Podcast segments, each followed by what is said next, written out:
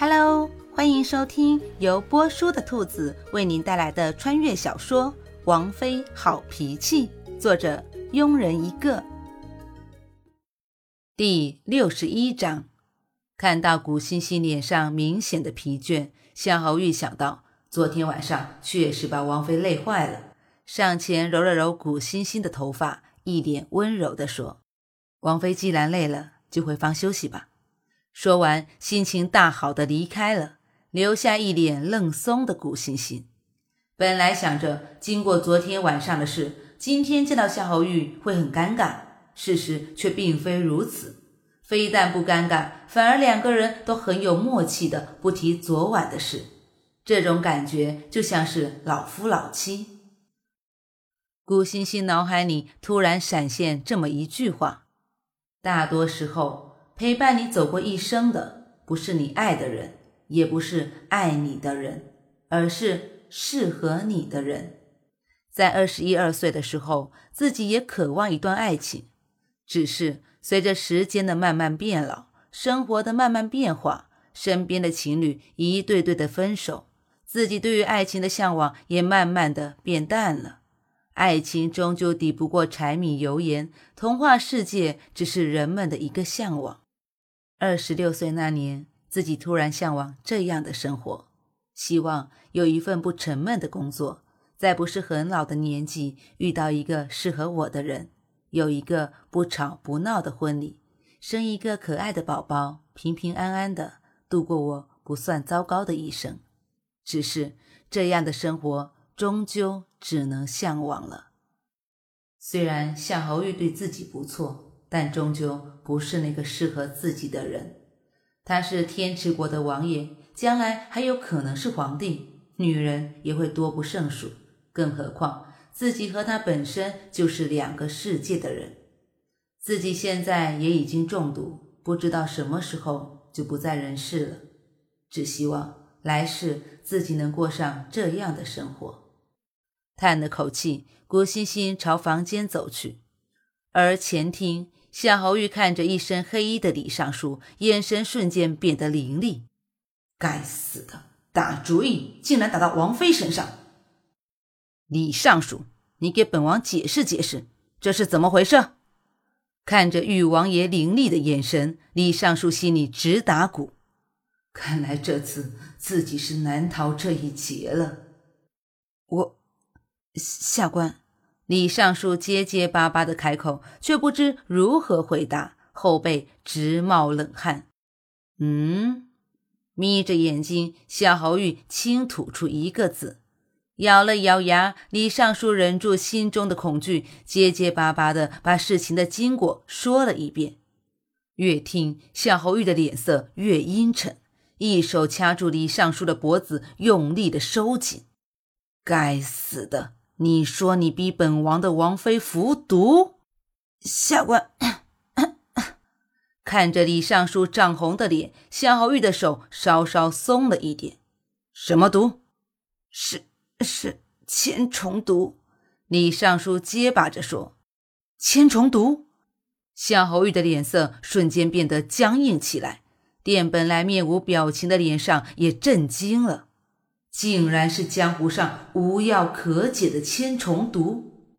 千虫毒只要沾上，一个月后必会毒发身亡。毒发时，全身就像千万只虫子叮咬，疼痛难忍，直到死去。想到古欣欣一个月后就会死去，夏侯玉就恨不得掐死李尚书。只不过这样让他死去，未免太便宜了。店。去把刘毅找来，顺便把他那所有的毒药每样拿一颗。李尚书不是很喜欢用毒吗？本王就一次让他用个够。是。很快，店就带着刘毅和一大包毒药出现了。平时吊儿郎当的刘毅，此刻也意识到事情的严重性，脸上有了一抹凝重之色。如果真的是千虫毒，恐怕……店。你带李尚书去地牢，好好招待。是，毕竟跟在夏侯玉身边有七八年了，只需王爷一句话，殿就知道该怎么做了。等殿离开，夏侯玉也急忙带着刘毅去秋院，心里还抱有一丝幻想：可能李尚书拿错了毒，也许古欣欣中的不是千虫毒。只是这种幻想在刘毅替古欣欣诊完脉后彻底打破了。怎么样？看着刘毅凝重的表情，夏侯玉心里有不好的预感，而小花、小菊、冷月和春花一脸的担忧。刘毅看着夏侯玉，点了点头：“是千虫毒。”古欣欣淡笑着问：“我还能活多久？”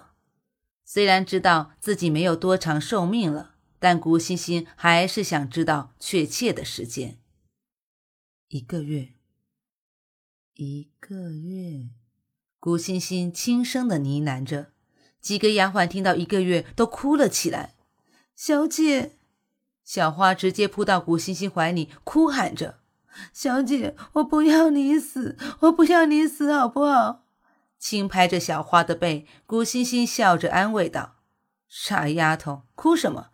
不记得我以前跟你说的，你小姐我是一只打不死的小强，哪有那么容易挂掉？”嗯，抬起头，小花一脸期待的望着古欣欣，问道：“真的吗？”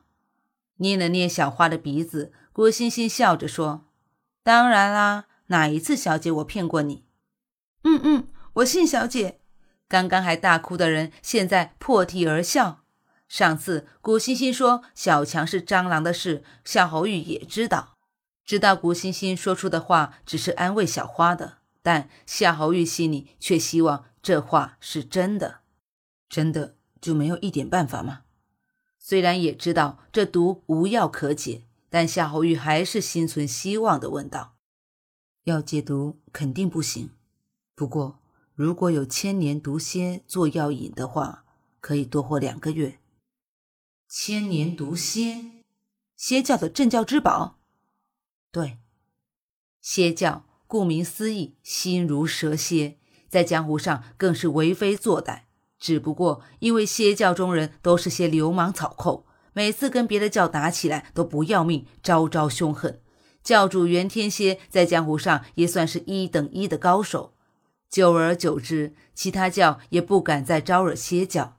而夏侯玉作为江湖上暗教的教主，早就想把邪教给灭了，只不过一直没等到个时机。看了看床上一脸安详的王妃，夏侯玉的瞳孔慢慢的变得幽深。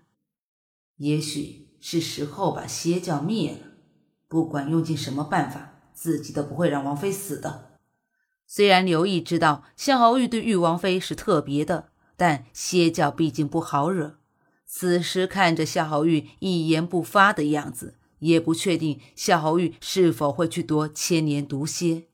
再看看古欣欣，才十七岁的年纪就面临死亡时，没有恐惧，没有惊慌，有的只是淡然和平静。能做到这种境界的人，在这世间能有几个？微微叹了口气，刘毅一脸严肃的保证：“王妃，如果这毒我没办法解，实在抱歉。不过我会想尽办法压制毒性的。”可能人之将死，心境也会发生一点变化。看着刘毅一脸严肃的样子，古欣欣心里有了一丝感动，一丝温暖，淡笑着摇了摇头。古欣欣平静地说道：“刘先生不必为我浪费精力。生死由命，死亡听起来也许很可怕，但对我来说，未尝不是件好事。”虽然古欣欣说的平静。但夏侯钰却从中听出了话中的一丝释然。本集播讲完毕，如果你也喜欢这部小说，请订阅、评论哦，咱们下集见。